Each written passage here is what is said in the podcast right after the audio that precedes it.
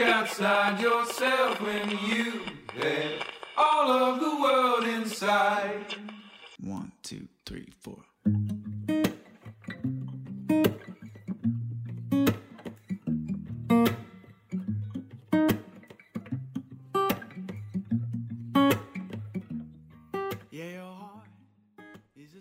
本をめぐって西へ東へ2022年6月2日、えー木曜日、えーちょうど今1時1分を回ったところです本とラジオのお時間です、えーお相手は想定家の矢作多門と愛の手役デザイナーの岩永聡子さんですはい、こんにちは。こんにちは。いやーもう、うんコロナになる、まあうんうん連休よりちょい前ですけど、はい。なんかもう本当3月4月新刊のね仕事はあの新刊の準備するので忙しくてうんうん。なんかずっと治ってたジンマシンが復活してきて夜になるうんとジンマシンが出たり、もう、うんうんうんあの四十肩がバリバリになったり いろいろしんどかったんうんで。うん。うんこれちょっとまあ銭湯だなと思ってうん。うん。2日に一遍ぐらいもう週に半分以上うん夜になると近所の銭湯行ってたんですよ、すぐ近くにありますもんね。そう結構ね 5, 銭湯5つぐらいあって周りに、うんうん。いっぱいあでる。いろいろ行って中でもお気に入り僕のお気に入り大黒湯なんですけど、はいはい。あの修学院とね一乗寺の中間にあるあの、うんうん昔ながらの銭湯だけどはい。そこで、まあ、サウナ入ったり銭湯入ったり、うんお湯入ったりすると結構体楽なんで行ってたんですよねうん。である時普通に銭湯もう、まあ、1時間ぐらいかけてね1時間1時間ぐらいかけてゆっくりもう、あの体を整えましてうんうん。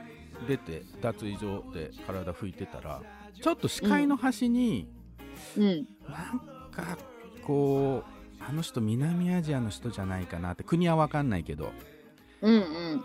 いたんですよなんかやっぱ南アジアの人って結構毛深いからこうなんか気になるのね、うんうん。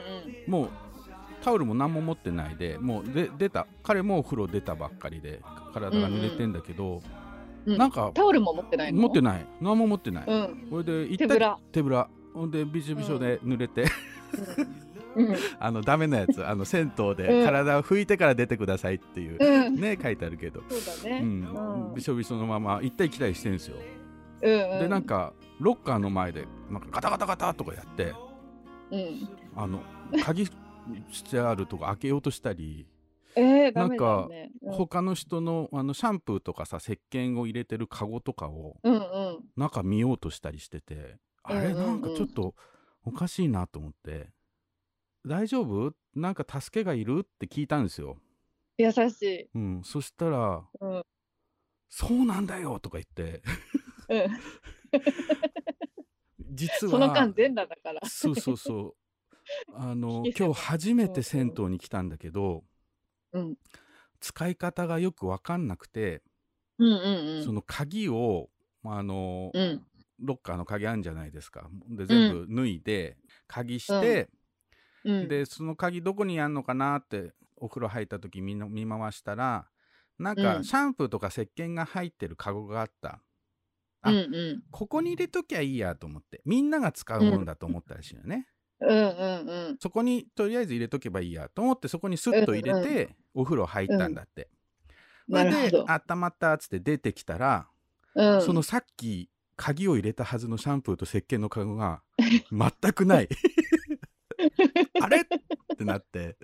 でよくよく周りを見回したらどうやらあれは公共のものじゃなくて、うみんなね常連さんとか普通に持ってきていて、うん。まあ、マイシャンプ持って帰る、ー。うん、マイシャンプー、うんマイ石鹸鹸マイなんかうん赤すりみたいなね、うんのが入ってるやつで、あら。つまり、その鍵入れたまま誰か持って帰っちゃったわけですよね。うん、そうだね。先に入ってた人が。そうそう先に入ってた人もう出てっちゃって、うん。これでロッカーの前来てあまあ鍵がない開かない うん。どっかないかなって全裸水浸しそうだよね。うん。であちょっとわ分かった。じゃああの番台行って聞いてくるからって言って、うんうううなんか合鍵とかねないかなと思って。ね。バンダイ行って、うん。あの結構ねおじいちゃんおばあちゃんがやってる銭湯なんですけどね。その時おばあちゃんがバンしてて、うんスおばあちゃんペアとかね。うん、そうそう。うんうん。で、おばあちゃんに、いや、これこれこうで、今、外国人の人が、こういうふうにロッカーの鍵ね、なくしちゃって、開けれないんですよ。うん。って言ったら、うん。ほうか、困ったな、みたいな。なんか、こう、え？すごいなんか、それは大変やな、みたいな。あの、他人事。他人事なわけ。いやいやいや大大変、大変ですよって。だから僕、ここまで今ね、うん。まだ自分も体、ちゃんと、あの、とと、うん。なんていうの、服もちゃんとき切り切ってないような、引っ掛けてるような状態です、相談してんだけど、うん。で、いや、なんとかそのロッカー開けるね、あの、鍵、うんスペアキーないですか？っつったら、そういうのはありません。でも、なんか盗難とかいろいろあるからね、そういうものは用意してませんみたいなこと言うんですよ、ピシャッと。なんか開ける方法、うん例えばこうちょっと鍵壊すとか、うん。なんか鍵屋さん呼ぶとか、うん。どうしますどうなんかできませんか？って、いや、もう何もできませんみたいな。すごい釣れないわけ。僕もあんまりピシャリと言われたもんで、あ、そうですか、うんって言って、一回、その、南アジアの人のところに戻ってきて、うん。いや、なんかね、スペアキーないって言ってる、開け、壊すのもダメだし、鍵屋も呼べないって言ってんだよねって言って。剣もほろろだ。そうそう。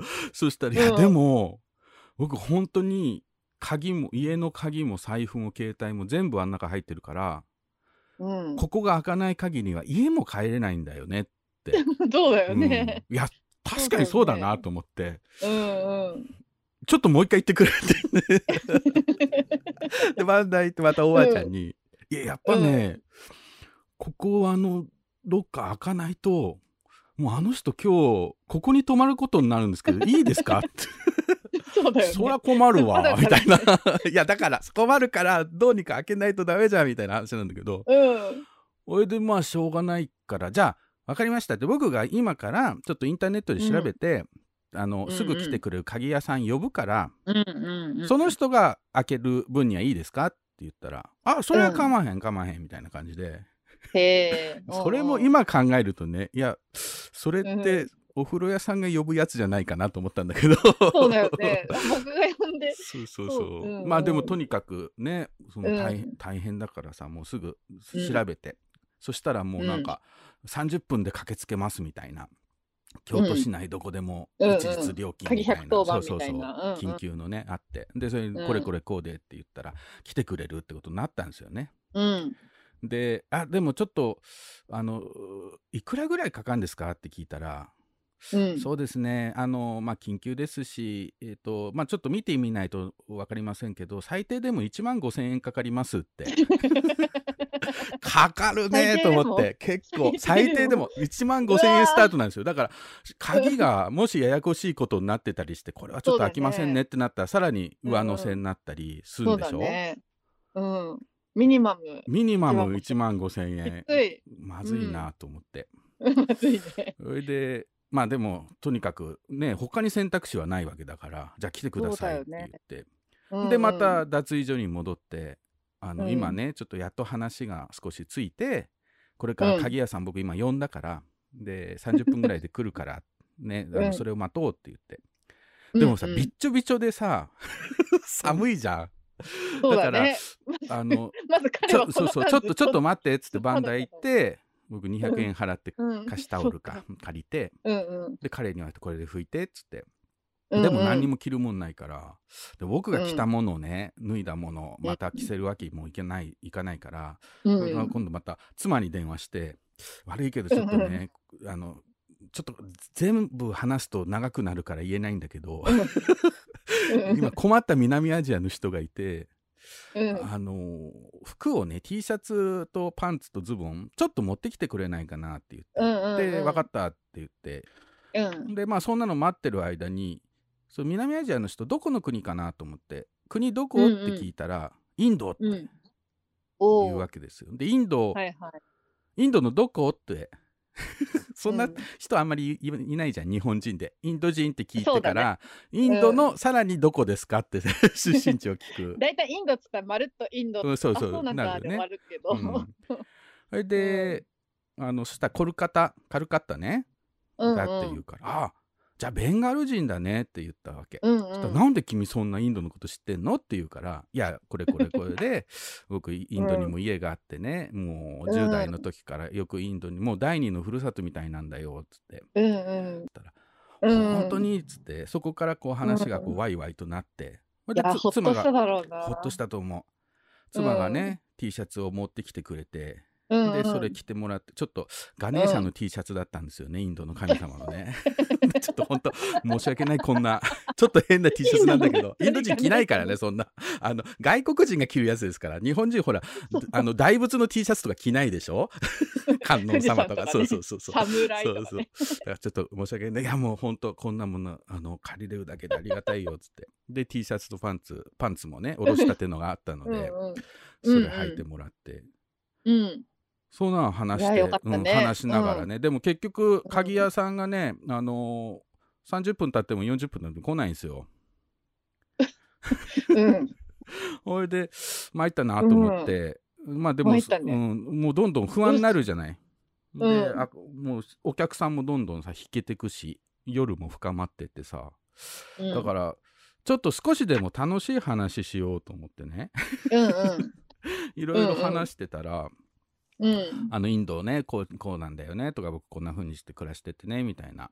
うんうんほん。であ「君何の仕事してんの?」って聞かれたんで「本のデザインしてんだよ」って言って、うん。で本のデザインどんなのするの？って言うから「あそういえばこの間、タゴールソングスって、まさにベンガルの、カルカッタのね。あるベンガルの、うんうあのまあ詩人ラビンドラート・タゴールだよね。もうベンガルの誇りみたいな人だけど、そのタゴールの,、あの本あのタゴールの歌の本を作ったんだよって言ってうんでちょっとこうスマホでさあの書影とか見せたり、この人がね、うんうん。佐々木美香さんって監督でね この人ドキュメンタリーも撮ってんだよとか言って、うん。いろいろ話してたらその人が「うん。えー?」って言って「僕のお母さんもね、タゴールソングスの歌い手なんだよ」っつって言うんですよ。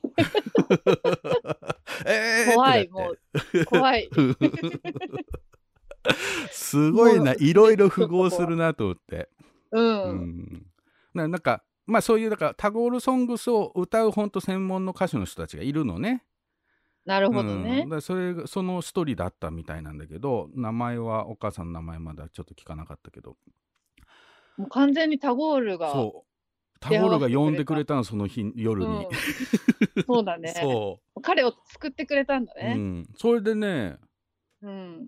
いきなり、うんあの銭湯のおじさんがちょこちょこって来てはいはい。でさっきはおばあさん。そうさっきはばんおおばあさんだったんだけどおおじいさんなんかで来たんですよね交代かなんかで、でもう一回おじいさんに同じ説明をして、うん。何回も何回も説明してようやく納得してくれてでも鍵はないわけですよ。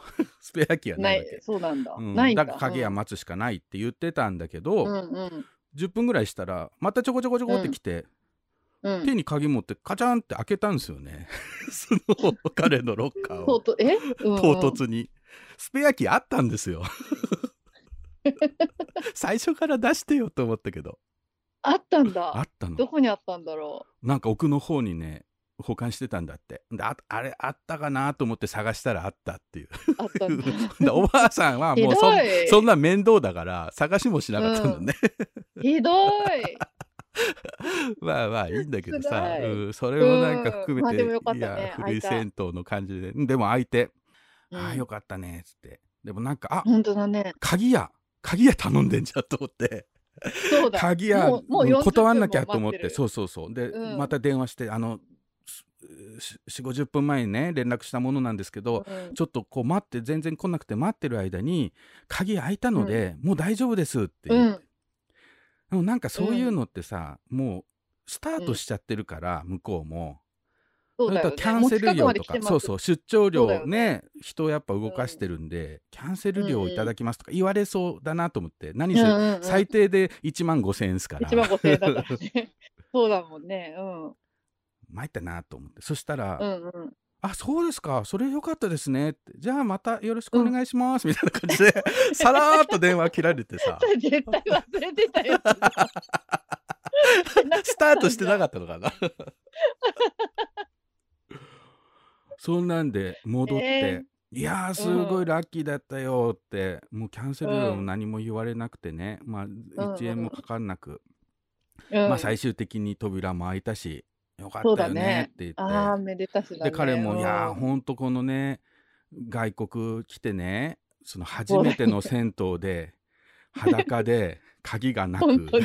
そして他の人たちはみんな見て見ぬふりみたいにしてて。だよね。うん。からみんな君声かけるにかけれないそううそうそうそうそう、うん。で大体ほら年寄りの多い銭湯だからそうだね。そんな外国人の人と話したくないですよ。うんうん みんな。うんでそうそういう怖中で「君に会えたってことが本当ミラクルだよね」とか言って、ミラクルだうんでしね。かもこのタゴールの話してね、本当に。う。ん、いや面白いなと思ってねもう映画の中にいるみたいな気持ちになったよねその時ね。本当だね。帰り道スタッフロールだよね。本当だよね。あれ誰か撮ってんじゃないってなるよね そうそうそう監督台本あんじゃないみたいなね。ドッキリかなみたいな。で連絡先交換してねちょっとまあその後コ,、コロナになってしまったのでまだ会えてないんだけあど、うんまたうちでご飯でも食べようって近所にねいるってことも分かったし、ちょっとベンガルやいろんなインドの話しようよなんつってね、うん友達になったんですけどね。でめっちゃすごい出会いです。本当にそのお金取られなくてよかったっていうのがあってっていうのはもし1万5千円って言われてもさ 彼持ってない可能性が高いじゃない。そうだようんね。うんだからもうその時は僕が払うしかないかと思った思ってたんですよ。うんう。んうんもう覚悟してた。覚悟してた僕もほらやっぱインド長くねお世話になってるからうんうん。恩返しのつもりで。返しのつもりで。ここはね、うん。もう巻き込まれたと思って1万5千円払うしかないかなって、思って優しい。思ってた。いやもうそれは行きがかり上もうしょうがないよね。そうね。うんと思って、うん。ちょっとそうだよね。うんぶ分子もっといみたいな話だけどもうもうしょうがない、ね。会っちゃった。このインド人に会っちゃったんだから。しょうがねえみたいなね。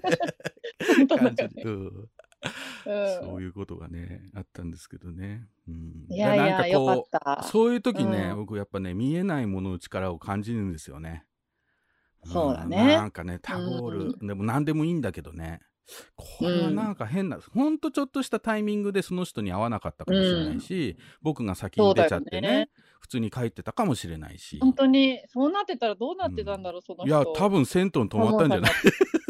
そうだよね。裸の、裸のインド人がいるぞってことになるよね。そうそうそうそうそう。まあなんか大変なことになってたと思うけどね。そうだよね、うん本当にそんな銭湯の人だって非協力的で、うん。かわいそう。あれちょっとびっくりした。たね。京都怖と思った瞬間だったけど。怖い怖い。今日はですいや、ねよかった、よはい。はい。えーゲストトーク、えーうん。音楽家文筆家の寺尾佐穂さんはい。にお話を伺いますこれあのし事前収録なんですけどうんうん。あの先日う寺尾さんが京都にね来られた時にライブがあって来られた時に、もう東京帰る直前に、えー新幹線乗る前に1時間ぐらいお話ししてそれを録音したものですね。あの楽しみ。寺尾さんは、まあ、音楽、まあほねえーずっとやられてるんだけども文章もたくさん書かれていて本も何冊か出してるんですよね。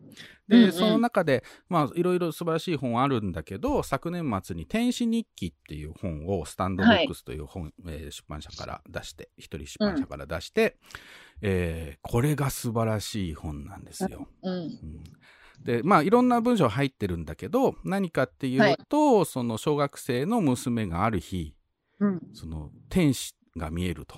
で天使と交流を始めるんですね。うん。でこれはもう日記につけとかなきゃっていうことでその天使との交流をしていた3ヶ月間、寺尾さんが、えー書き留めたものっていうのが、はい。えーベースになってる「天使日記」っていう話なんですけど、これがなかなかね面白かったんですよ僕は。うん。でぜひともこのお話をね伺おうと思って。うん。でもあのいつものなんていうのあの好きな人に会うと好きな人好きすぎてその人の話より自分が話したくなっちゃうワンみたいな、ワンワンみたいになっちゃうじゃない、僕 まあそれがいかんなくね発揮されてね録音聞きながらこいつ本当いつまで自分の話してんだろうと 思いながら聞きましたけどねでもね、寺尾さんもね、私ね、自分で喋るより、聞く方が得意なんですとか言って。だ結構聞優き、聞き上手なんですよね。うんうんうん。うん、だからこう、そう、取材っていうよりも、ほんと二人が、えーちょっと朝のざわざわしてるカフェでおしゃべりしてるうん。っていう感じの録音になってます。はい。はい。楽しみです。うんえーはいでは最初の曲、えーリチャード・ファレルで Open Our Heart。Ain't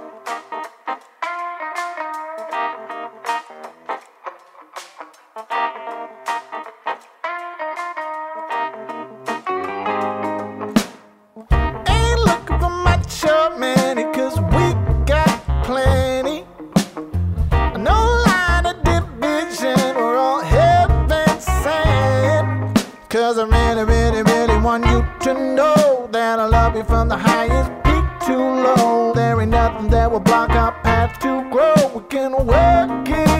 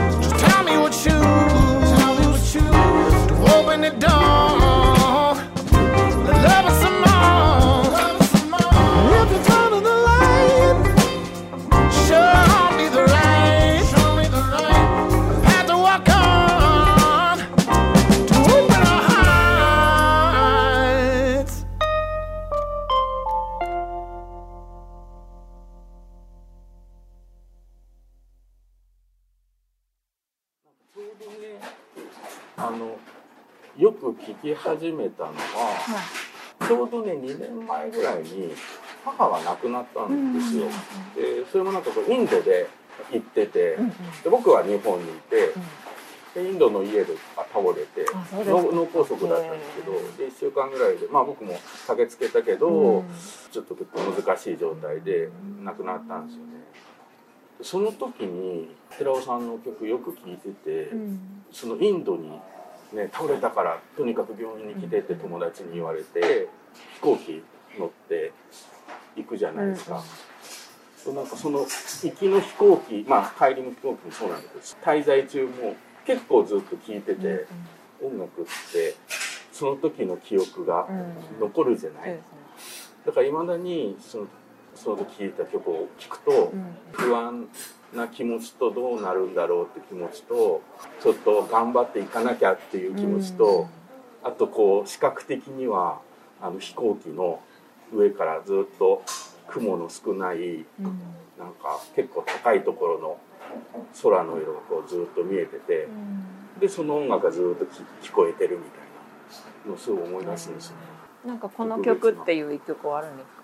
いやいっぱいあるんですけどねうん。多分その時ねあのオンオンにはいはいはい。を中心に聞いてたと思うんですよ。へあのね水星とかね、うんうんうん。あのさよならの歌とか、よ読みしと知らずとかね、うんあれあそこら辺の子なんかあ僕のための歌ってるのかなっちゃその帰ってきてからしばらくして改めて本買うんって読んで、すごい面白い本だなと思って、あれですか？水あ水星の子とかね。うん。でずーっと気になってたんですようん。寺尾さんのただなんかね南洋の本を出してたり、原発労働者のね、はい本出してこの人何なんだろうと思って相当謎の人だなと思ったんですけど、してる中で今回の「天使日記」出たので、はいはい。これは読まなければとうございます。他にない本ですよね。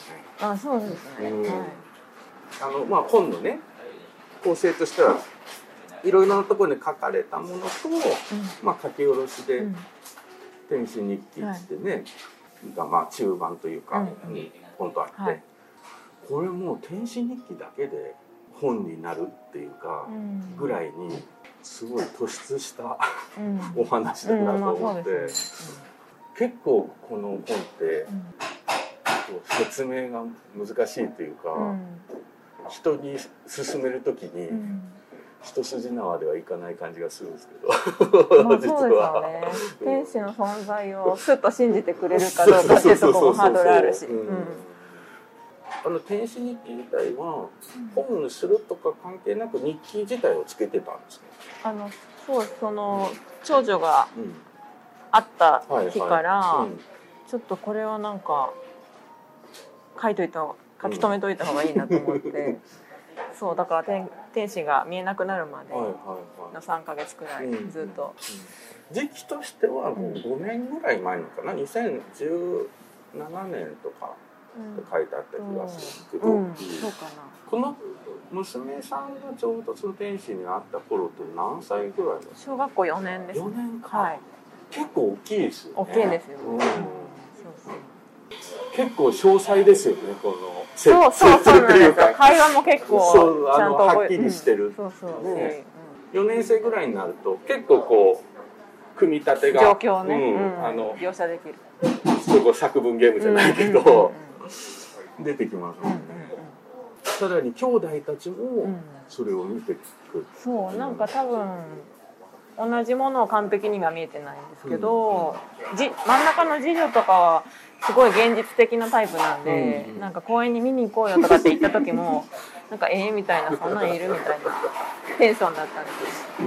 うん。あだけどなんかこう腕だけ見えたとか言って、うんうん。こう長女が引っ張って「ほらここにいるよ」って言って、はいはい。手ひ天使の手引っ張った時に、うん。腕腕だけ見えたって言って、うん。三女はもうちょっと見えてましたね、うんうん絵描いてくれて。天使がね、うん。好きな花の話とそうそうそうそうか花にもいろんな種類があって、うん。名前があってとかね。そうそうそう。でもまあねこれが不意に3ヶ月してうん。来なく来なくなっちゃうっていうかそう現れなくなっちゃうわけだけどね。国会に紫の大きな花が咲いて、ねえ。いやそんなでも何なんだろうこの話はすごすごいですよね。それまでそこで暮らしている範囲というか、うん。公園だったり、うん。家家うん。の周りだったりしてた話がいきなりこうわ話でかくなるみたいな、ねあ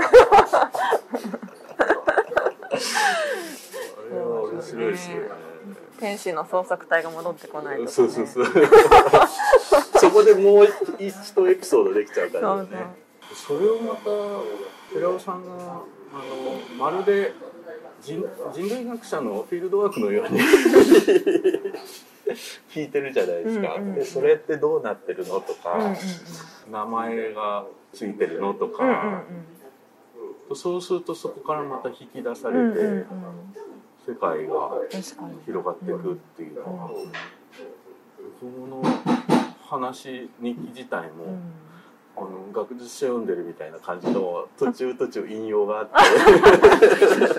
私の調べたことそうそうそうそう寺尾さんとしてやっぱりその子供が言ってる天使というものを、ある意味分析しようみたいな、こうお落としどころをつけようみたいな気持ちがあったんですか？そうですね。まあ私も天使ってぼんやりとしか全然分かってなかったので、どういうものってまあ人々は捉えてきたのかとか、その実在をねほとんど信じてたシュタイナーとか、ユングとかはどういうふうに描写してるのかっていうところはやっぱり知りたかったんですよね。そうだね。ユングとシュタイナーの引用が結構多いですよね、うんうんうんうん。そう。あのその天使でとの交流があった時のうん。住んでた家っていうのは今また違う家なんあですよそうなんねですよね。そう。古い家だっ古かったですね、古くてだから本当お風呂場にたはいはい。ナメクジ。なめくじさんね。いやこれもね今僕も古い家住んでるのでわかるわかると思ってうんうんスッと現れてうんあるある時期にうんうん。ね古い家とかその、ま、町地域の雰囲気みたいなものもあるのかなと思って結構畑とかもあるような。あのところ、うん。そうですね。ポツポツあったんですけどまあ割ともうここ数年でなくなっちゃったかなっていう感じですね。ほとんどもうだから住宅地じゃないですか基本的に、うんうん。うんで土地があるとね住宅地にしちゃいますよね。そうそうですね。マンション建てたりね、だから本当にあの家ももう引っ越したんですけど、大家さんはもう貸さないって言ってて、古く古かったんでやっぱり。そう。築何年ぐらい多分50年は経ってて。うんうん。そうですね。なめくじの話戻っていいですか？あ言ってください。聞きたい。あのなめくじのうんがよく出てくるうちに、うん。あのなめくじをジャケットの写真に使うっていう話がうん。出てくるじゃないですか。あはいはいはい。アマゾンでレ星2つ。そうそうそうそうそう。アマゾンレビューで、うん。まるでクレームのように。あそうそう。クレームですよねあれ。なあれですよ長年聞いてた、ねうん。ファンだったけど、そうそう。なめくじしかも伏せ字になってて。なめくじの写真があるから、もうちょっと生理的に受け付けないみたいな、うんうんうんで星2つでしょ。そうそうそうそうそうすごい食らいましたねあれは、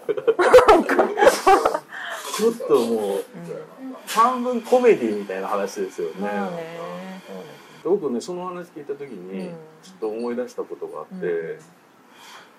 子供の時結構健康ブームみたいなうん90年代とかになって自然食品とかのねうんお店もいっぱいできてきた頃にうん友達のお母さんがうん。やっぱそういう自然にねうん。なものはい。有機農法で作ったものとかを中心にうちは食べてますみたいなのをいつも言ったお母さんがそういう配達してくれるやつでこう頼んでるんだけどある日その有精卵うんをなんだけどはい。卵をこうやってあの目玉焼き作ろうと思ってやったらフライパンがこう真っ赤になったってことがあってうん。もうそれからねもうそこのね配達のとこ使わないんですって言ってて。いやそれはなるよねと思って。そういうこともあるよねと思ってそれは優勢だうんうんしインドなんかだとねうん。普通に麹が混じってる卵って売ってるんですよ。逆に血の混じってないってどういうことなの？っうん。ていうことを考えずにとそれは商品管理がなってないからみたいなあちょっとそれを思い出して。ーなるほどね。だってナメクジだってそういう土とか庭とか畑とか、まあ、山とかうんうん。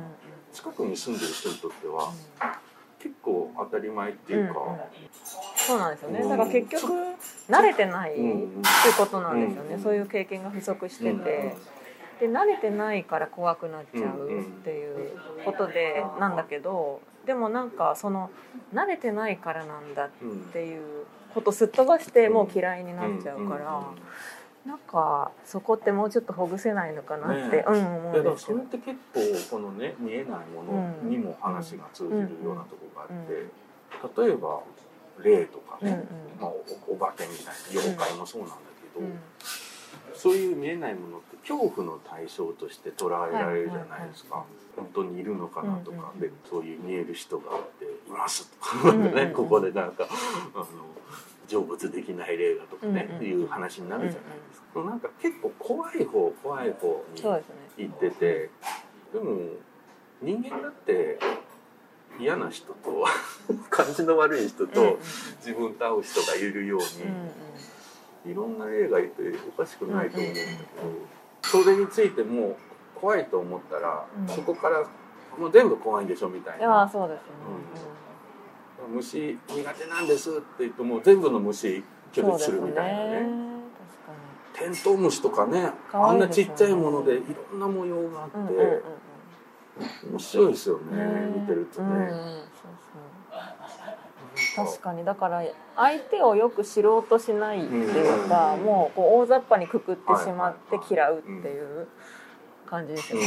うん。うん。そうなんだようんうんうん。ね。昨日だからあのライブ来てくれたお客さんも、まあ、ああいうカッパの話とかまたしたんですけど あの歌の生まれる場所ってはいうはい。曲は今度のあうん来月のアルバムに入るんですけどそれはやっぱりこの後書きにも出てくるやそうそうそうそう、つですね。あのだからその歌やる時は必ずカッパの話するんですけど それ聞いたお客さんがやっぱり自分が友達の家でそのちっちゃい子をちょっとあの何時間か見ててって言われて留守番した時にそのちっちゃい子とその家のレトリーバーみたいな犬が同じ方向を見てこう笑笑ってるっていうっていうのは何回かあって、うん。その度に自分は恐怖の感覚に なっいてでそれがなんか今では恥ずかしいですとかって言ってたんですけど、結局そのメディアが広めてる恐怖のその例うん。うん。っていうイメージがやっぱ強すぎてそうね。うん、なんかもっとなんか豊かなうん。なんか愛らしい世界が多分あると思うんですよね。人の魂だけじゃなくてこう、うん植物とか動物とかいろんな生霊的なものも含めてあるはずです。こういう話僕大好きなんですけど。大好きっていうのはちょっとだはい。そういうとまた語弊があるから、うんうん。なんかいろんな意味が出ちゃうんだけど見えないものをうん見る見てるっていうことって、うん。子供のと暮らしてるとうん。いっぱいあるじゃないですか、大人がいろんなイメージとか、うん。こう処理したりしてるわけですよね、ふうん。普段。もうそういうもんだと思って、でもそこをもうポーンと離れてすごいいろんなもん自由に見てるなっていう瞬間がいっぱいあるんだけどうちの子もねうん34歳ぐらいの時そうイマジナリーフレンドのねまあそうそうそう。話も出てくるけど、うんうん。うん何人もそういう彼女にしか見えない、うんうん。うんあの友達がいたんですよはいね。はですごい家族構成とかが複雑いで、誰々のお父さんは誰々とうんうん。か、ちょっと前の書いたね本で。それについて書いたら娘に指摘されて、3人出てくるんですけど、うん。みんな何々くんってつけちゃったんですよね、そしたらこの一人の子はその性別が定まってない、うん。その何々くんでも何々ちゃんでもないから、うんうん。くんとかちゃんとかつけないでって言われて、すごい。ですねすごいです トランスジェンダーとか、うん。そういうジェンダーの話を子供の時からしてるわけではないのに、ちゃんとその見えない友達の中にも、その性性がぼんやりしてる、うん、子が登場するっていうのは、もの面白いなってのあったんですけど、そのうちの子があの学校行かなくなってしばらくフリースクールに行ってたことがあるんですよ。そのやってる人まあ2人ぐらいしかいないんですけどその先先生というか職員的な人が。その大人が「私は目に見えないものは信じません」って言われてて。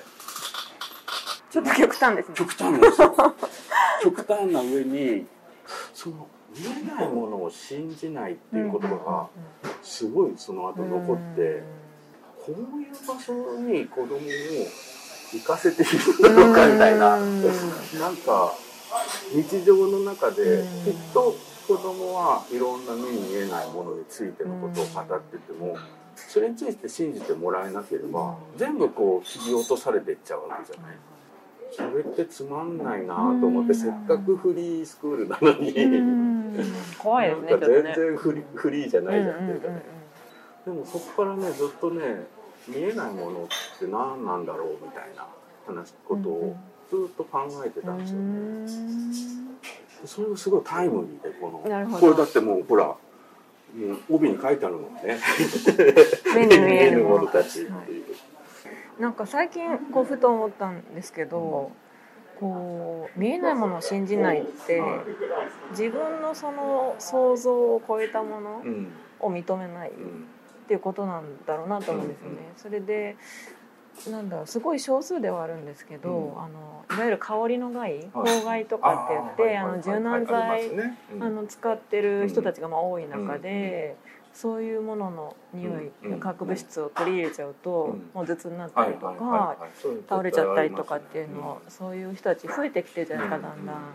うで子供の場合は教室にまず入入るうんと気分悪くなっちゃうっていう、うんそれで、ねまあ、学校によってはそういうお手紙出して。それこそマスクとかでもね、うん。ちょっとしんどくなっちゃう、あね。マスクの匂いとかね、うん。もうありますけどね。そうそうそう。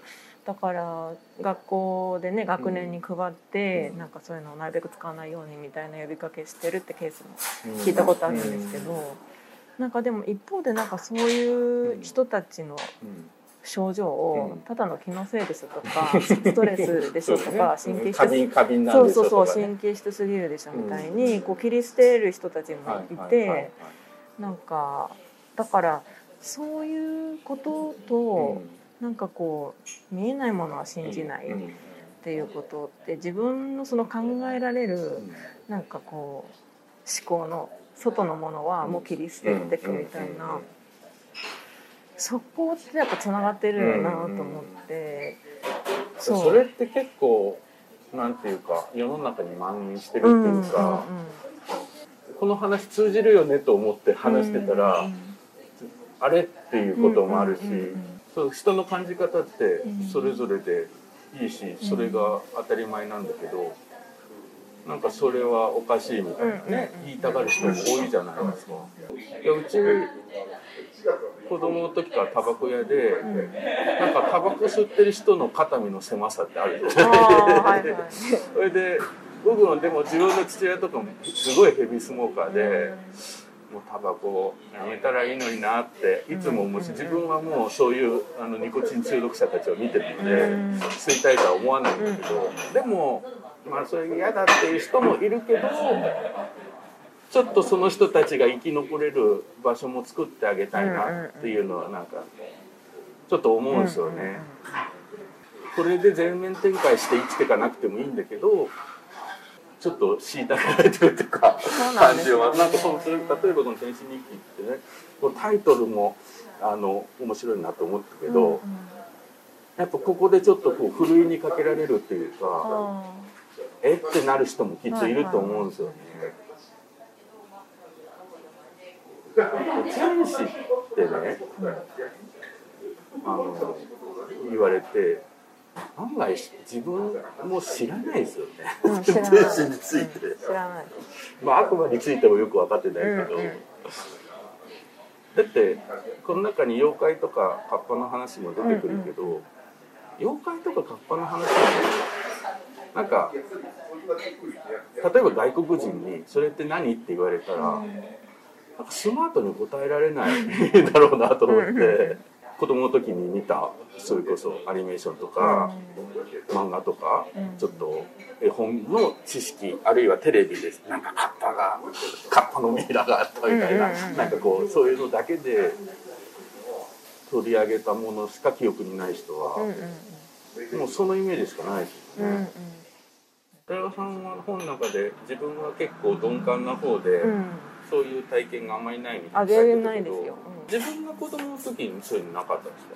うんないです、全然。うん、なんかちょっとしたお化けお化け的なものに霊的なものないんですよね。遭遇するとか音が聞こえるとか。あの大きくなってからライブで大阪に行った時に、えっと、レインドックスっていう古い、うん。あのライブハウスがあってそこではちょっと不思議なこと大阪ではなんか不思議なこと何回かあるんですけど、なぜかね。古い古いところってなんかありますよねね。きっとね、うん。でも基本的にはやっぱり何なんですかね、うん。自分のがこう楽観的すぎるのかなっていう感じします、楽観的。楽観的で大雑把なので基本的に。なんかこう、うん、そういう繊細な者たちのこうが諦めるんじゃないか。な、うん、あこの人この人ちょっと無理だわみたいな。通訳いないとダメだっただみたいな。そのイマジナリー僕はイマジナリーフレンドみたいにいなかったけど、うん。うんその家がうん。横浜の家がうん。結構古くからそこに住んでる人たちで、横浜の保土ヶ谷ってねうん宿場町で、うん東海道お嬢さん地のそのじ宿場町の時代からなんか旗小屋とかうん。三味線とかをやってたのがううちの母方の祖母の家系なんですよね。でまあそれのずーっと名残りであのタバコ屋をそこでやってたんだけど、僕が小学生ぐらいまで近くに遊郭の跡があって、最後のい生き残りそこで働いてた人の生き残りのおばあちゃんが亡くなってその遊郭が取り壊されるみたいなのも結構見てきていて。でちょうどこうあの道が街道が東海道とあと鎌倉の方に行く鎌倉街道とつながるようなうん。ちょっとこう道の、まあ、交差点の前みたいなところの角なんですよ、そういうのもあるかもしれないけど、うん。小さい時から常にそういうなんか行き来してるに人間以外のものが行き来してるっていうのは普通にあって。見えてた？そう見えてた。見えてたっていうかみんな見えてたんですよ家族が。へえすごい。へでなんか普通だったのそれが。なんか「ああまた来てんね」みたいな。えどんなものが？完全に人間っぽい人もいれば、うん。ある時はそれは母も見てたけど三角のこう黒い帽子をかぶった人とか、へえいろんないろんなもの本当生き物もいるし。へでなんかこうそれが通り抜けるんですよね。たびたび家の中すごいですね。よくあの江戸のね、うん。なんか資料で、うん。そういう面白い妖怪の絵とかね書いてあるのあるけどまさにまそういう世界だったんです感じ。あねの手塚治虫の「火の鳥」に異形異形編っていう短いやつがあって、あれ800ビクニのね話で、あすごいいろんな妖怪がねはい登場する。の、あこれうちだなと思ってー子供の時に見た時に。でも別にうん、何をするわけじゃうないんですよ、こう悪さをするとか、うんうんなんか恨まれるとかね、うん。それでこう事故が多発するとかじゃなくて、ただあの本当交差点を渡って、うん。こう家に帰る人たちの波と同じように、うん。ただこう通り過ぎていく異形の人異形の者たちがいっぱいいてそのインド行くようになってから、うん。一時期ね1年間ぐらい一瞬お店を閉めたことがあって、うんその時にまあ空き家になってるのもったいないからって言ってうちのいとこが、なんかリサイクルショップかな？なんかやるって言って、やろうとしたんですよ、うん。でもね1ヶ月ぐらいで眠れないとかうん。金縛りにあったり、うん。なんかすごい頭痛片頭痛続いてでなんか寝ようとすると いろんな人に起こされるとかね。なんかちょっと怖い夢ばっかり見るとか。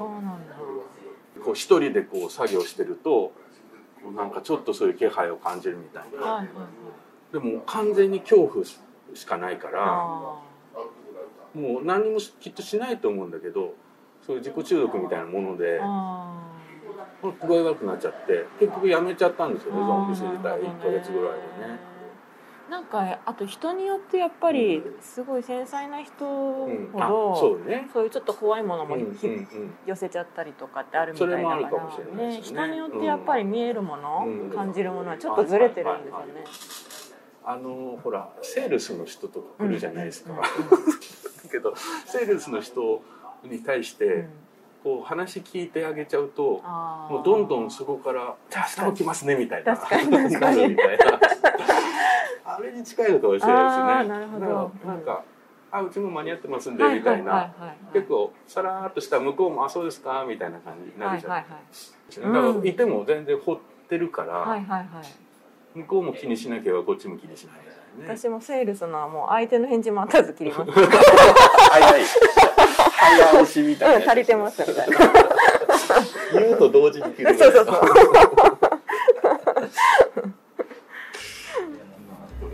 うん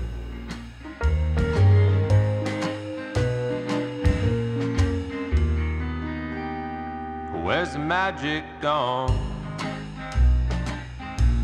Where did it run to? Never thought it'd leave, but I'm left an emptiness. Won't you tell me where the magic's gone?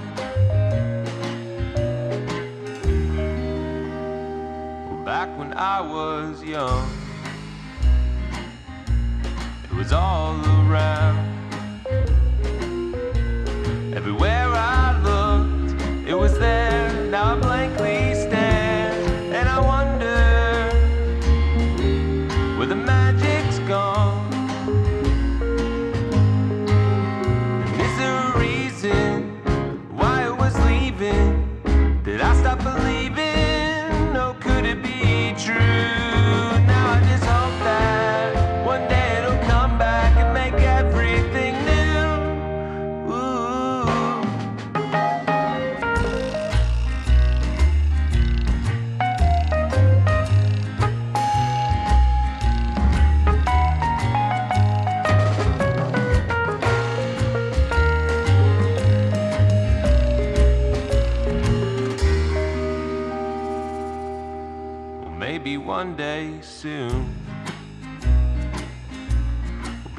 together again. And the world will come alive right before my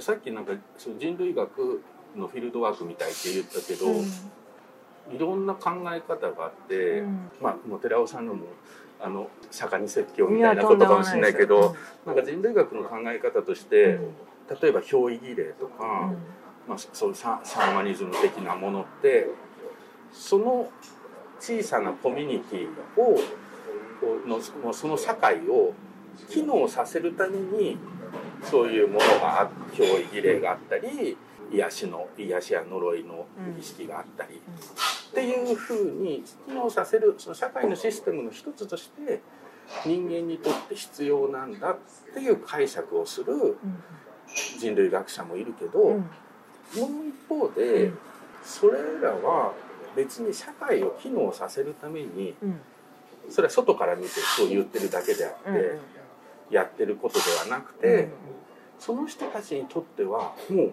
現実っていうかあるそこにあるものだから水を飲むと喉がえーの渇きが癒えるとかご飯食べるとお腹が膨れるみたいなのと同じレベルでそれこそ先祖の霊が入ってきて話す。っていうのがこう日常の中にあって。で人類学者は一人とかしてるうちに自分もその中に入ってっちゃうというか、そういう体験もするしその横から見て社会のね これをあのみんなのコミュニティを守るためのそういう癒すためのシステムなんだっていう考えよりも、自分が体験しちゃって、こう伝染していくみたいなことってあるんですよね、うんって話をしてて、あ確かにそれってそうだなって僕も思うんですよね。寺田さんのも最初そういうふうに分析していこうとするけど、もうそのうちこう巻き込まれちゃうっていうか、うん。もうあそうだよね みたいな感じに なっていく瞬間があってなんか、うんうん。あの客観的とかあんまりうんうんあの意味ないんじゃないのっていううんうん感じになるところが面白いなと思ってるんですけど、僕も本のねデザインずっとして、うんうん。絵描いたりしてて、うんうん頭の中でこう作ったものとかこれはこういう意味があってっていうふうにやったっていうよりももうあるものをそのまま描いたら絵になった、うんうんうんうんでそれあのインドの少数民族の人たちの絵なんてまさにそうで、うん。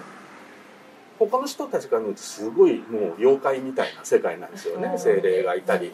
だけど彼らにとってはすごい写実的に描いてるつもりなわけ。自分が見えてるままに描いたら木の形がそういう風になったりあのその合間にそれこそ天使のような精霊のようなものが紛れてたり動物の頭からこう木が生えてたりするわけなんですけど人間って確かにそうだよなと思ってそれって子供なんか付き合ってるとそうそういうありますよね。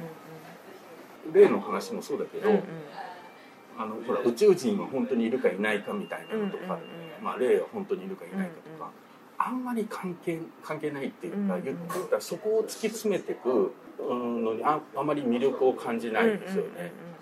それよりもあここにあるよね。うんうんうんうん見える人がいるよって だからみんな同じもの見てるようで全然違うものを見てるっていうことですよね。それってなんか曲とかも一つの曲弾いてもやっぱ聞く人によって音を聞いてるか言葉を聞いてるかあるいはそれが生み出すイメージを考えてるかってすごい人によってバラバラか。それこそうん。僕がねさっきも話したように母がね倒れてインド行く間に聞いたらうんもう全然違う意味がそこに出てくるわけじゃないですか。みんなバラバラなんだっていうことをなんかみんながもっと理解したら多分もっとねいい社会になるっていうか、そうね。まあそのさっきの郊外の話も、あ自分は全然わかんないけど、あそういう人もいるのかもねっていう、うん。そういうメンタリティがやっぱりこう増えてってほしいですよね。まず自分にとって居心地が悪いよね。うんうんであと子供僕は本当子供ができて今2人ねいるんですけど、思うようになったのはやっぱ子供たちがすごいやっぱ生まれて小それこそ23歳の頃34歳の頃ってすごいもうギョッとするようなことをいっぱい言ったり。うわそういう見方あるのかとか。だけどそれがまあ成長とともにこうどんどんこううん企画化されていくわけじゃないですか。できるだけその企画化されてほしくないなって思って、うんうん。でそうなった時に企画化された方が生きやすい世まあの中より、企画化されてない人が生き延びれる方が、まあ、自分にとってもそうなんだけどいいだろうなって思って、ついそういう管理的なことを言う人とか企画化するようなことを言う人がいると、イラッとしてしまうっていう。今で学校とぶつかったりするんですけど本の中でねあのーそれ一番最初の話かに出てくるけど高校の同級生の人が霊能者。でね。でいろいろそういう見えない霊の声を聞いたりするっていう。その話から始まるけど聞くじゃないですか。なんか私の使命って何なんでしょうかみたいな、ね、歌なのか、うん。文文章でこううんうん。文文筆でなんかやっていくのか、うんあるいは表現なのか、うんいろいろこう思いを巡らすんだけそう。ど結局その時言われたのが子供までいることみたいなことを言われるんですよね自分の中の子供をの残していくみたいなことのうん。イメージなのかな。というよりもその残ってるから、それを多分出していく、うん。社会の中で、ね。うん、そしてその周りの人たちにあこんなでよかったんだとか、なんかこの人すごいきちんとしてなくていいんだみたいな、真面目に見えるけど、うん。実はこんな人なんだとか、はいはいはそういう意外性とか、うん。なんか自由の感覚っていうのを多分伝えていくっていうことなんだろうなって思いますね。永遠に5歳児みたいな人が でも本当永遠に5歳児みたいな人が歌を歌ったり、絵を描いたりうんうん。する人の中にはそういう人結構多いじゃないですか。でもそういう手段を持ってないで、うん。永遠に5歳児の場合結構どうやって生きていくみたいはいはない。確かことになってきますよにね。まあホームレスの話なんかも出てくるけど、子供の時結構街にうん。ホームレスのおじさんがこう登下校の時いたんですよね。そのなんか別にいじめるとかなんとかじゃなくて普通に街のひこういろんな登場人物八百屋さんがいて、あの、えー魚屋さんがいて駄菓子屋さんがあって、でいつもあそこでふぼーっとしてるおじさんがいるみたいな感じで、登下校で声かけて、うん。向こうをなんかからかってきたり、そういうこう付き合いがあったんだけど、なんか今そういうのって少なくとも子供の登下校の道にいないじゃないですか、はいるとこにはもちろんいるはずなんだけど、もう決められた場所にそうですね。あの持ってかれてるっていうか。多分いたら PTA とかから苦情がそう出てですよね、うん。でなんかそういうそう不審者情そう報みたいなことになって。そうなんかそういう感じのうん。うん世の中僕は結構嫌だなと思ってて、すね。あの不審者情報は本当になんか、だからこれそのね子供がねやっぱ小小学1年生になった時に、うんうんうん。最初に、うん今日ちょっとよくわかんない言葉を学校で習ったんだけどみたいな。うんうん。うん不審者って何？みたいな。あでそしたらうちの妻があの僕もんちゃんって言われてるんですけど、うん。もんちゃんみたいな人じゃない確かに心当たりがある。ー面白いなんかねだからその情報でそのどういう不審者かっていうのでなんか車に乗ってる人からうん。その児童が声をかけられましたとかって言ってそれでなんかその人は大人にも声をかけていましたって言ってうん。いやその本当に不審者かなみたいな。そうだよ声かけがちな人そうそう。そうなんかもうおかしくなっちゃう。不審者って名前も良くないなと思ってはいるんですけど、子供に尋ねられた時にうまく説明できないよね、なんかいやもちろんそういう事件性のね、うん。あるう人をそういう何かこう巻き込んでしまうような人もいるんだろうけども、うん。その線引きって何もしないうちから、うんうん全部ダメダメダメっていうなんかそれこそ ホームレスの人だって全部みんな違う人で、うん。違うバックグラウンドがあって、うん。今そこにいるんだけど、うん。全部もうちょっと排除するじゃないですか、なんかそれこそ漫画じゃないけどちょっと愛した見るんじゃありませんみたいな子供の目を塞ぐじゃないけどね、うん。それすらやっぱりこう経験としてちょっと本当に新宿とか渋谷とか出ないと見当たらなくなってる。確かにそうですね、うんうんだからホームレスレスっていうこうなってる。かに。それのその場所すらも奪われてるっていう感じはありますよね、うんうん確かに僕もなんか学校にね来てワークショップやってくれませんかっていうのはできるだけ断らないでね、今言ってるんですけど、変な人が必要ですよね、うんうん。うん。5歳 ,5 歳児の人が永遠の5歳児の人がこれでもいいんだよっていうね。それでちょっとホッとする子っていっぱいいると思うしね。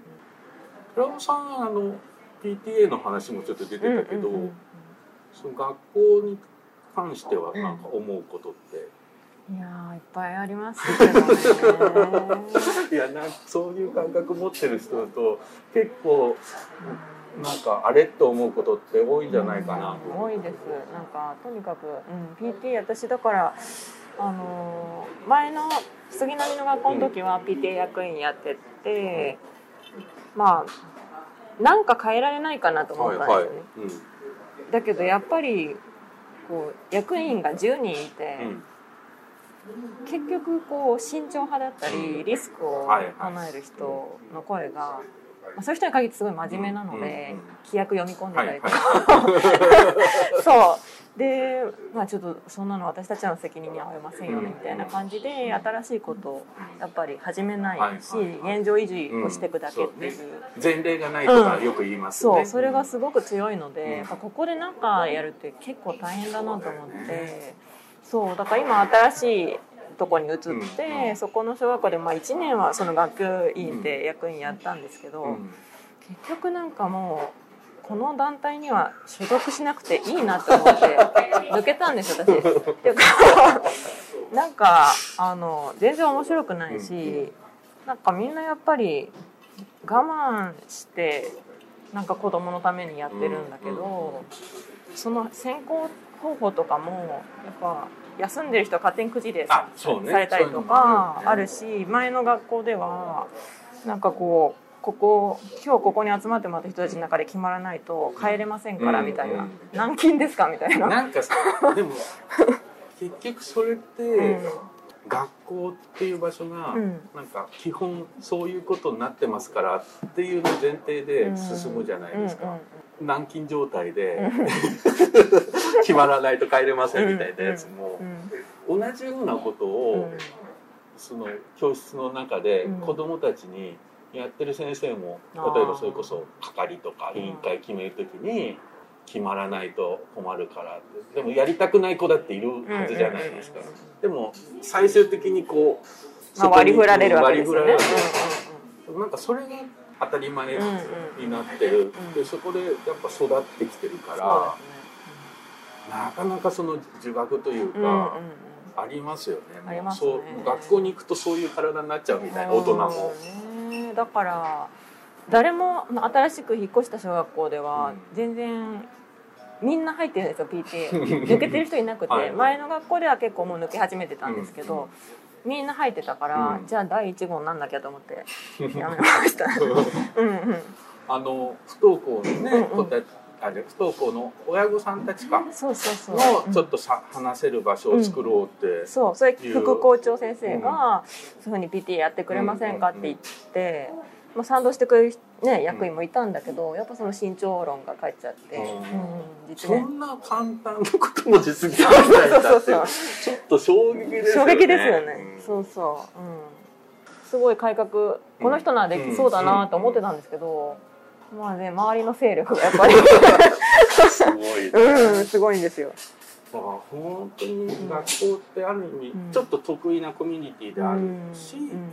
社会の僕が嫌だなって感じてるものの、うんこう煮煮詰めた空間ではありますよね。なんか学校にでそういう問題でそういう話さなきゃいけない時に、うんうんああ僕すごい今社会と対峙してると思っちゃうのね。うんね本当は全部それを含めたものが社会なんだけど、うんうんうんなんかそうですよね。だって元祖不登校みたいな感じありますもんね そうそうそうそう経歴的にね。まだ僕の頃はね不登校って言葉じゃなくて、ね登校拒否っていうねね。言われてて、うん本当に学年に一人いるかいないか、ね。うん学校に23人みたいな感じの頃だったので、今はね、うん。もう本当一クラス一人ぐらいはいるみたいなね、ところもあるじゃないですか、まさかね元祖不登校が また学校に行って、うんうん。なんやかんや言うことになるとは思わなかったけどね、まあいろんなほら人ってレベルで見るから、ど。うん。多分寺尾さんなんかは音楽やってるとね、その音楽だけやってればいいのに、うん。うんそういう社会的なこととか、うん。政治的なことにあ発言する人なんだみたいなレッテル張りってあるじゃないですそうですね。一部音楽ファンの中にはいますね、そういう人たち。か。一応うん。まず音楽をやってる前に人間だし、はいはい。はい人間としてあの主張していいうん。権利がいっぱいあって、うんうんおかしいと思ったことに対して言うって、うん。それこそ八百屋さんでも、あのホームレスでも 僕みたいな絵描きやデザイナーでも等しくあるはずなんだけど、うん。そういうのを専門家に任しとけばいいみたいな話になっちゃうじゃないですか。ちょっと衝撃だったのは、うん。学校でいろいろ話してて教頭先生と何人かの先生がいて、うん。こうまあ、子供の権利について話してたんですよね、まあ、ちょっとその時もねなかなかのパワーワードが出て、うん。教頭先生が、うん。私たちは個別指導ができません」って言ったんですよ。は全体指導をしていて全体を子供たち全体を見て管理していて教育していて、一人一人に合った指導というのはできません。そのまず全体の規律にのっとってやってもらわなければ、学校にいるってすごい難しいんですよみたいな話をしたんですよ。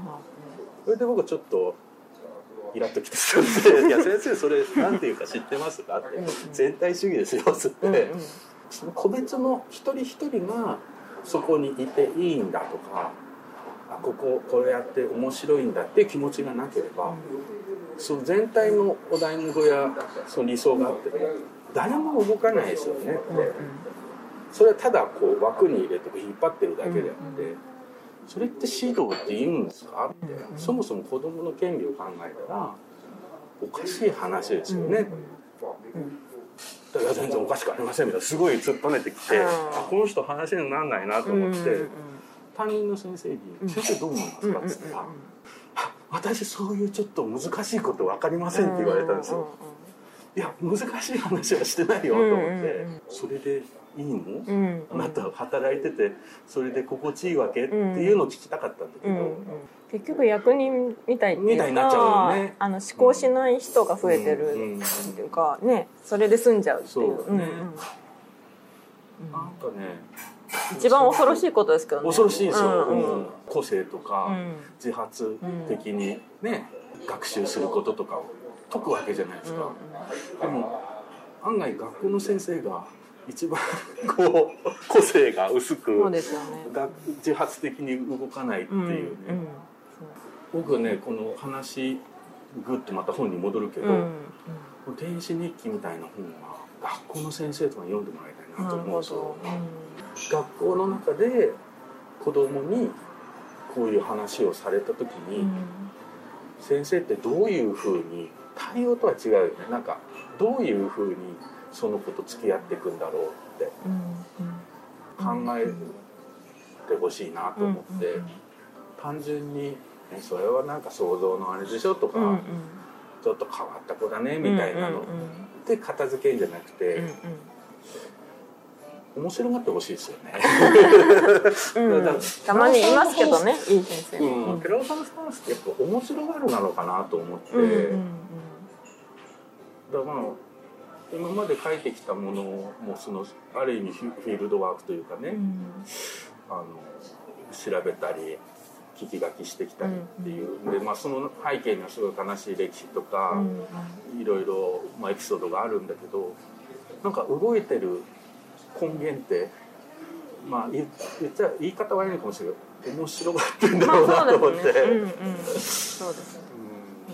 うん。うん、なんか人間のやっぱ心の動きとか、うん自分なりの物語の作り方とか、なんかそういうことをやっぱり一つ一つ違う、うんうん。それをまた一つ一つ知っていけるっていうのがなんかこう自分が自分の想像できる範囲ってやっぱすごく狭いから、そのでも狭いけどそうやって人の物語とか、まあ、論理とか考え方、うん感じ方を知ることでそこがちょっとずつ広げていけるっていうか、うん。それがなんか自分にとっては生きてる意味かなっていううんうん思うんですよ。そうですね、うんうん。ああもうもうみんなもっと寺尾さんの本読んでほしいと思いますよ。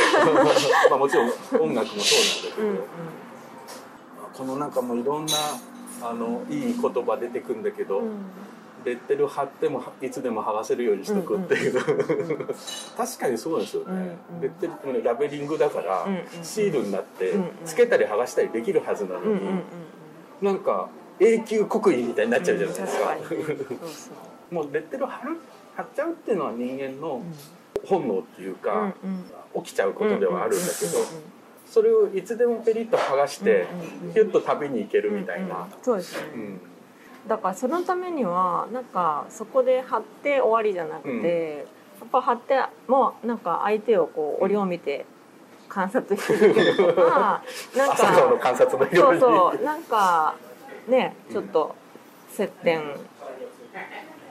を持てる機会、まあ、時間を置いて、ねはいはい。作る、まあ、偶然にあったことを、偶然の機会をなんか生かしてみるとか、なんかそういう SNS 上だとちょっと難しいかもしれないですけど、ねうんでも、うん、こう自分が生きてる世界の中で、なんかそういう関係性を完全に立っちゃわないっていうか、それは結構大事なのかなと思って、ね。私もだから前のその PTA 役員やってた時に、うんそのすごい一番慎重論を言うお母さんがいて、すごい苦手だなと思ってたんですよ。だけどまあなんかこうちょっと打ち合わせのランチとかでうんうん話してみるとなんかすごい意外な趣味がああってなんかあの山の中で、なんだろうサバイバルじゃないけどそういうゲームみたいな。なんか競競技になってあるんです、はいはいはい。なんか川をなんか登ったりとか、なんか本当ボロボロになるらしいんですけど、なんか。主人ともそこで出会いましたとか言って、へえこの人が結構慎重っていうのは、うん。面白いね。すごいなんかそれでバランス取ってんのかなと思って、ね、うん、なんかすごい興味深かったですね。面白いですよね。人間って面白いなうん、そうそうそう人間って面白い。うん。ちょっと話尽きないんですけど、うん。こ はい。れ終わらないので あのいろんな人に、えっと、ゲストに出てもらった人に、うん。うん近頃読んでピンときた本っていうのを一冊伺ってるんですよ。なんかありますか、まあ、近頃って言っても広くていいんですけど、はい。なんかあの諏訪の、うん。あの石神信仰ってご存知ですか？諏訪あの長野県の諏訪の、うん。あ諏訪ね、うん。はいはい諏訪はいの石神信仰ってご,、ご存知ですか？石神石神ですか？石神、えっとまあ、石神の石神あとかもそうなんですけど、石の神様って書いて石神石神様、うんとねカタカナで書かれることが多いかな、ね。石神信仰っていうのがあって、それはあの木の木を通じて、大きな巨木はいはいはいの通じて降りてきてくれる神様うん。で,、でその諏訪に行ってみると、うん。やっぱ大きな木のこう根元に祠があって、そこにこう神様が降りてくるっていう。でその祠の中には、うん。あの有名なだ男性器の石棒が入ってる。あの同窓神的なあそうです。それと関係あります、そう。なんかその信仰が結構うん。ずっと気になっていて最近あの「精霊の王」っていう中澤慎一うさんの本はいあれが本当真正面からその信仰のこと。あそうなんね。書いてらしてうん。なんかそう改めてちょっと面白いなと思って、あのー広くねうん。こう芸能にも関わるうん。神様そうですよね。なんですよね。それであの蹴鞠って昔ありましたよね。であれがこううまく続けていける、うんこう循環していくためには、その釈自身の力が必要でで蹴鞠する時に必ずこううん。そばにうん。木が四つ角にうん。木が植わってるとこでやるべしみたいなうん。があったり、うん。その木を通じて神様に降りてきてもらって、でそのことによってこう周りがいつまでもうん。こ宙でこう円を描き続けられるみたいな、そういう考え方あったりとか、なんかね面白いんですよね。いや僕すごい石神うん。信仰は、その中澤さんの本読んでないけど、うんうん、ずっと僕も興味あってあそうでしたか。なんか一説には、うん、インドにシャクティ信仰ってのあるんですよ。あすごいそれがまあ音的に似てるっていうのー。で。そうなんかつながりがあるんじゃないかって言って、うんうんうん。まあ、シャクティ信仰って何なのかっていうと、うん。うんシャクティっていうのは、えっと、死と生を結びつける、うんえー性性のセクシャルの方ね、うんうんうん性の力うんうんなんですよ。うん。でそれまさにあのインドの田舎とか行くと、うんうん。普通の農道のあぜ道とかにうん。木があって、そこにこう形のいいあの石うん。がゴロンゴロンってしてへてー。それがまあ弾痕であったり、うんリンガムって宇宙の卵なんだけどがそこに置かれてるってそれがもう信仰の対象になってる。面白い。やっぱ木とセットなんです木とセット。木とセットになってたりそうなんだ。はみ本当道の途中にあるんですよね。でそのあのお寺とかは、うん。その町の作りの中でお寺が中心になってお寺がありだからある意味権威的な場所でもあるんだけど、うん。お寺がありその周りにこうその階層に分かれてうん。家がこう広がっていくんだけど、うん。そういう世界とは別のうん。畑があったり、うんちょっとしたこうあぜ道みたいなところに途中に村と村の境界であったり、そういうところにポコンとあるっていうね。じゃあ本当そう近いですね。そうそう近いんですよ。うんうんうん。芸能ってあのそそもそもが定着しないっていうかそうですね。こう動くじゃないですか。それこそゴゼさんじゃないけど。旅芸人 そう旅芸人、インドだったら、まあ、ジプシーの元になった人たちがいるけど、そういうこう門付け芸であったりするじゃない、ただなんかその感じとそのシャクティっていうすごいつながりがあるっていうのは、もう聞いてても合点っていう感じ。ですよね。そうですね。確かに。うんだって寺尾さんだってねいろんなとこ旅しながらそうなんですよね。なんかあの前のエッセイに書いたけど、どうもその風の神様らしきものうんうん。が各地に行けるようにセッティングしてくれてますよって うんうんうん。その説の人に教えてもらったり、うん、やっぱり家に家で死にたくないんですよね、うんうん。うん。旅先で。そう、うん。そう。それがすごくあるのでもしかして前世は？ちょっと近いものだったかもしれない。いろいろし死に方っていろいろあるけど、うん。なんかああの人まだ旅してるんだろうなっていう感じでうん。死ねたらいいなっての思いますね、僕はね。ね。なんかそこで終わりじゃないってうんうんいうか、風風と共に現れて風と共に去るみたいな、うん。あの人時々村に来て歌歌ってたけど、うんうんうんまた旅に行ってどっかで歌ってるんだろうなってでも実際はもう亡くなってるのかもしれないけあどっていう死に方ってちそうょっと理想がありますよ、う。ん僕もそう。なんかやっぱ旅先で死ぬってやっぱりうん。直前まで歌ってたってことになると思うんですよね。うん、それがすごい理想。だからあの浅川真紀さんとうんか、ねあの方もまさに名古屋でしたっけ、ううんん。最後ライブのね日に亡くなってて、ああいうの理想ですね、うん。うん。うちの上の子がめっちゃ浅川真紀好きなんで。あそうなんだ。小6なんだけど。すごい。いいですね。ね。まさかその釈釈寺うん信仰からはいはい。だから精霊の王。うんが結構それについてあもう本当に真正面から、うん。なんかタイトルからわかんないわかんないですよのねでうん。そうちょっと長らく知らなかったんですけど、うんうん。読んでみたら本当にちゃんと多方面から書かれてて、うんうんうん。面白かったですね。うん。あの座って結局その生贄のうん。儀式が過去にあって、はい少年をうん。その各集落から何人かずつ出してるんですよね。それで最後にそれを殺しうんうん。てっていうことをするんですけどそれが結局その釈自身っていうのは同心って子供の神様だから、そうまあ、それをこう殺してまた、ね天に戻すみたいなことなのかな。とうんうん。興味深いですよね。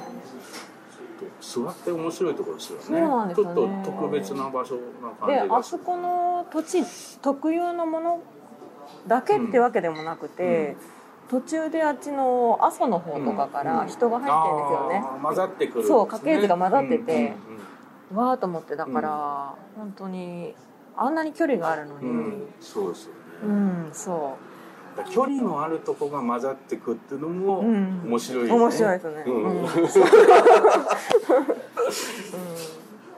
うん。確かあっちの阿蘇の方は、うん。あの海の文化っていうか、うん。はい。その大陸の方とも交流があったから、うんなんかあっちの方にこ地形的う、に、うん、攻め込む時に、うん。さあのみ水先案内っていうか案内をしたりとかそれで軍港を建てたりとかっていう人たちがどうも諏訪の方に行っている、うん。だから諏訪の神様が戦いに強い神様になって、それで東北の方うんに攻める時にうん。諏訪の神様の力を借りてみたいな、うん。一緒に行ってみたいな話もあって、うん。すごい広がりだなと思って。これ話終わらないね というところで終えましょうか、はいえーじゃあ本日は音楽家文文筆家の寺尾佐子さんにお話を伺いましたありがとうございありましがとうございたました。I'm searching for life again. I'm searching for a new beginning. Mm, mm. I'm searching for real again. I'm searching for love that never ends. Rain falling off like pain, like the sun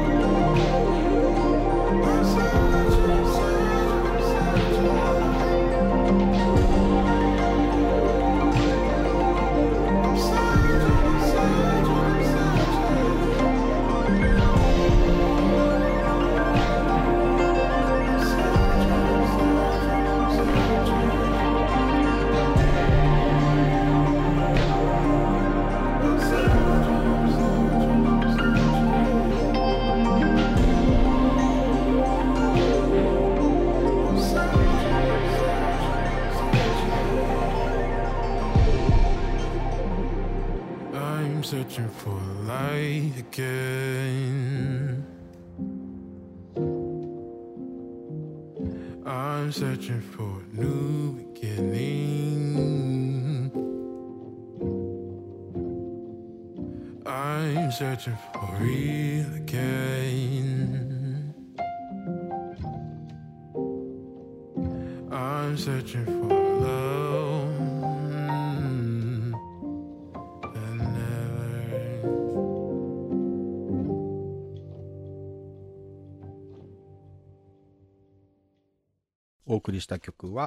カイル・コックス、Where is the Magic Gone? そして、リュース・ウィリアムで、サーチングでした。ということでエンディングでございます。はい。いやー、なんか、ずっと喋ってたね。ほんとこラジオのパーソナリティ、予想通りです。予想通りに。僕も聞きながら、今聞きながら、なんかうん、これ編集だとさ、余計にさ、うん空白、ちょっと余白、うん、あー、うーん、みたいなやつをさ、うん抜いてるじゃん。だからさ、うんうん。もうずーっと喋ってるよね。余白もなく。余白もなく、いついつ息継ぎしてんだろうぐらいの感じで。いや、ほんとね、うん。寺尾さんが聞き上手で、ね。そうなんだよ。本当にねなんまた声がいいでしょう、寺尾さんの。そうですね。ううん。ん、つい癒ね調子に乗ってね喋っちゃう。でもほら「ほんとこラジオ」は基本的にまあうん。いつも言ってんだけど、インタビューっていうよりももうちょっとなんか対談というか、おしゃべりトーク、ねおしゃべりタイムなので、はい。まあね引き出されることの方が多い 会はあっていいんじゃないかっていうね。うんうん。うん、でも結構い面白いこと言ってましたね、寺尾さんもね。うん、でなもねこれのね、ちょっと後書き、後書きのとこちょっとよ、朗読してもいいですか？お願いします。えっと、トークの中でもね、寺尾さんが言ってた、歌の生まれる場所っていう詩があるんですよね。はい。それがね、後書きに出てくるんだけど、うんえーその引用とその後に後書きが続くみたいな感じなんですけどそこちょっと読んでみます、うん。この世界の何も信じられない。そういうあなたに一番きれいな夕焼けをあげよう。歌の彼方耳に届くざわめき。気づかぬふりはしない。寺尾佐穂歌の生まれる場所目に見えるもの以外あるわけないという断定はシュタイナーが説いたように理想主義の否定でもある。人が今あるもの手でつかめるものしか信じられなければ愛が一体何であるかも捉えることはできないし世界をよりよく変えていくこともできない。自分には聞こえていない声があり見えていない世界があるかもしれないと振り返ること。まっさらな心で自然に向き合い、人に向き合うこと。現代を生きる私たちがそれを忘れ何かに流されるように生きているのだとしたら、立ち止まりたいと思う。そのことにすでに気づいた人々に倣って、私は人と一緒に生きたいと思う。っていうめっちゃいい後書き。はい。これね、帯にもなってるんですけどね。うん、帯にもなって。そう。え、帯、え、帯にこんなに文章載せるっていうぐらいに 載ってますけどね、確かにこれがね、うん、すごく寺尾さんの眼差しと生きる姿勢がね、こう出てうる、ん。いい文章だなと思って最後に読まさせてもらいました。まあ、あのね、岩永さんも今、ベイビーが3ヶ月。はい。あ、ついに三この、昨日3ヶ月あ、そうなんです。だよね。ちょうど1なりました日生まれだから。うんはい。そうなんですきっ。と多分今も見え僕らには見えないもの見てるでしょ 見えてるのかなう、うん、気がするな なんか寺尾さんがあんまり感じない方だって言ってうんて、うんなんか私も私もほとんど霊感というものは一切ない方なので、うんちょっと親近感がでもほら子供が通訳してくるから。たといいな。うん。ちょっとねねそれがそうなんかやっぱりまあトークの中でも言ってたけどなんか怖がったり不安がるうんうん。じゃなくて、面白がる方でやってたらうんうん。結構なんか、うん、ほっこりする話になるんじゃないかなっていう。このねね。天使見てた子も大きくなってそのことを覚えてるのかあるいはもうすっかり忘れちゃうのかもわかんないけどねそうですようんね。でもそれを、うんそういう体験ができたっていうのはその時間そのね年にしかないことだから、うんう。うんんやっぱり体験としてはなんか、うん、大事にしてあげたいことだなっていうふうに思いましたね。はい。うんそうですね。まあ、えー天使日記寺尾佐穂スタンドブックス、ぜひねまだ本屋まだまだ本屋さんで置いてるとこあいっぱいあると思いますので手に取って、えーちょっと不思議なこのお話やこのなんともキリッとこうした寺尾さんの生き方にね、えーうん。触れていただけたらと思います。はい。はい、えーでは告知、はい。まずね6月21日に、えー寺尾さんの新譜が出ます。はい。えー余白のメロディーっていうね、うんうんうん、新しい CD が出て、あの、先ほど言った、あの、歌の生まれる場所とかもここに登場するのかな？うん、なるほど。そう、ちょっと楽しみ、うんうんな、えうんーうん CD ですね。それに、えープラスして、えー各地でリリースライブをやっていくらしいんですが、6月24、はいえー金沢に21世紀美術館でライブがあると。えーうん、いいね。美術館で。ううんん。金沢ね。ねまあ、それ以外もあの東京とか各地でやっていくみたいなんですが、えーはい8月の8に、えー京都の教育文化センタで、うんえーソロライブがあると。はいこ。れはちょっと予定がうまくあったらぜひ行きたいですね、僕は。詳しくは寺尾さんの、はい。えー、とウェブサイトなど、ツイッターなどをご覧ください。はい。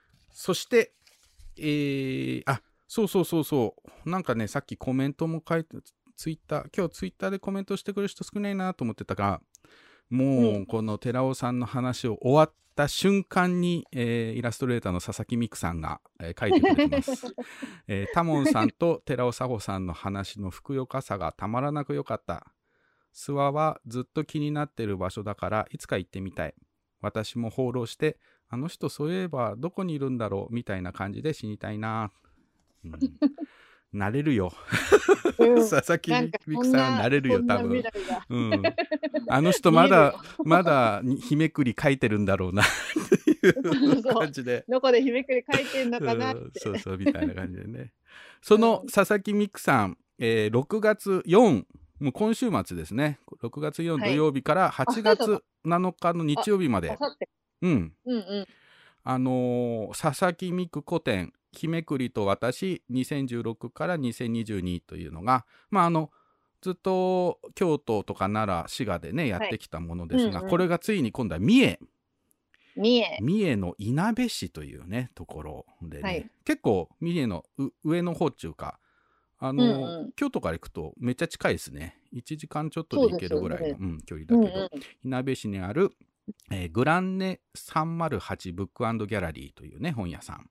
うんうん。うんえー2021年秋にオープンしたなんか古民家を改装したね、えーと本土ギャラリーのお店みたいですけどこのグランネはい308で、えーろく8月7日まで、えー月曜定休10時から、えー5時で開催されると。あの佐々木美久さんがねあのーずっともう何年もライフワークのようにして描いている日めくりカレンダーの上に絵を描くというね。あうんの、うん。修行ですよね。それの成果、マンダラと僕は呼んでますけど、大量の日めくりカレンダーの上に絵を描いたものがパタパタと展示されるというね、ぜひ、えーうん。お近くの人は足を運んでマンダラ体験、えーしていただいねて、。これはぜひ見てほしいですそう、よね。ずーっと見てられるからね、これはね。ねうんそう会期も長いから、うん。ちょこちょこ行ってね。何回行ってもいい。うん、いいと思う。あの間にもワークショップとかちょいちょいイベントもあるみたいなので詳しくは、はいえーグランネ308さんのおホームページなどを見ていただければと思います。はい。そして、えー前回もお知らせした本と働く美しいってなんだろうこの2冊が、えー本のは本と働くは川出書房新社から美しいってなんだろうは世界一層社から、えー僕の本新しい本があー発売されてますので、えー早速もうツイッターなどではもう毎日のようにいろんな人がツイートしてくれて、もうそれを追うのに、精一杯って感じで。本当ありがたいね。本屋さんなんかも、うんあの両方読みたいなんてね書いてくださってるところもあって。うん。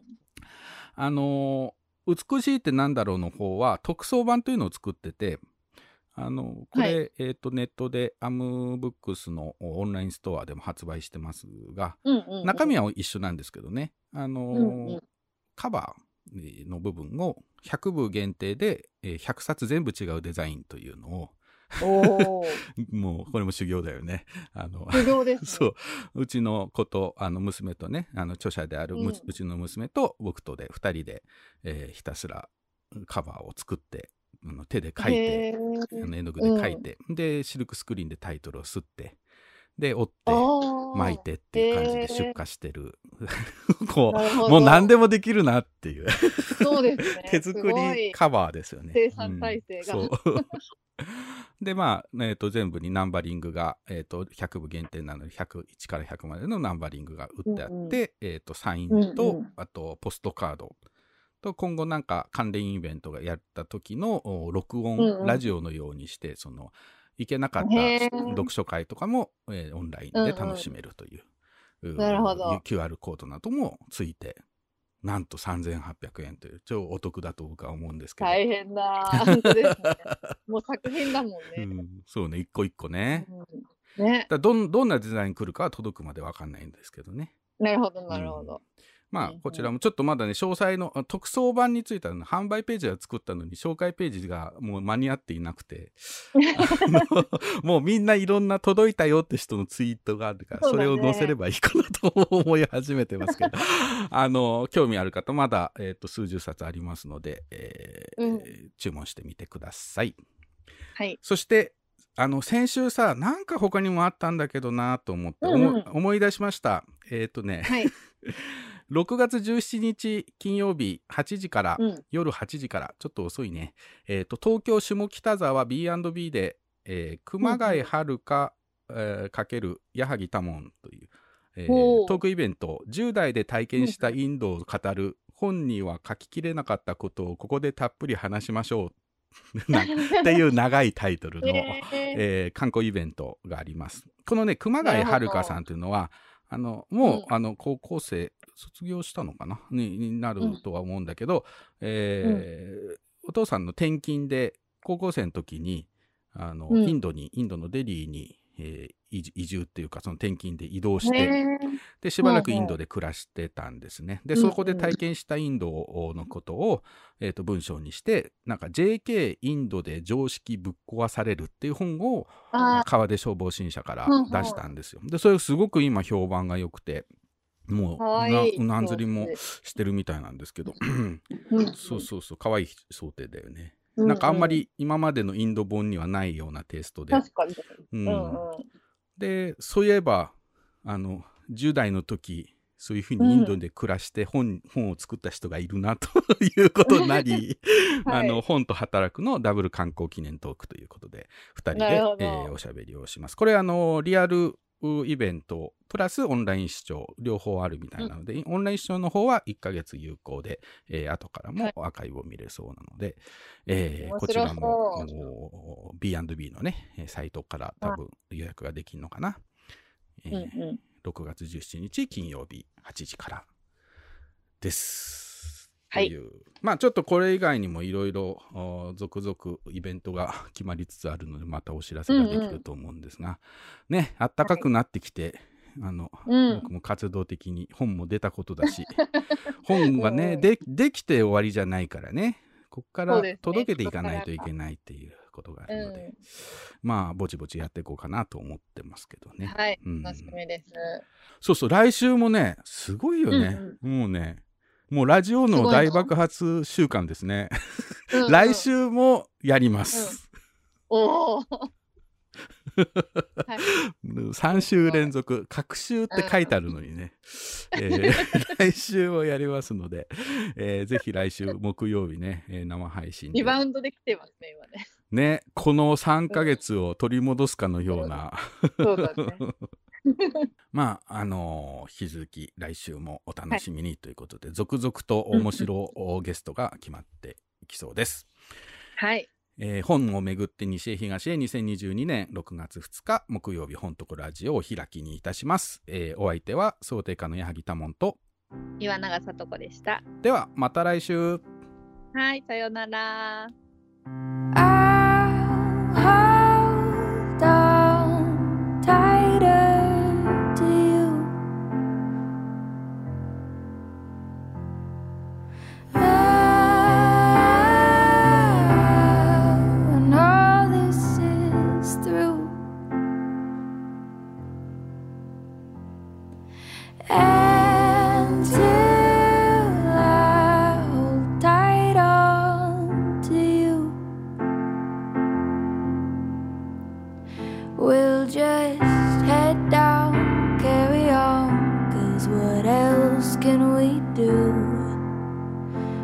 Get through?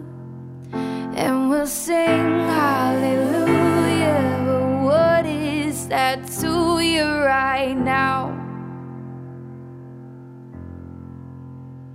But let's talk in a way that can give us some faith to go around. We'll hold tight as we can when it's better again. And that'll sustain me for now.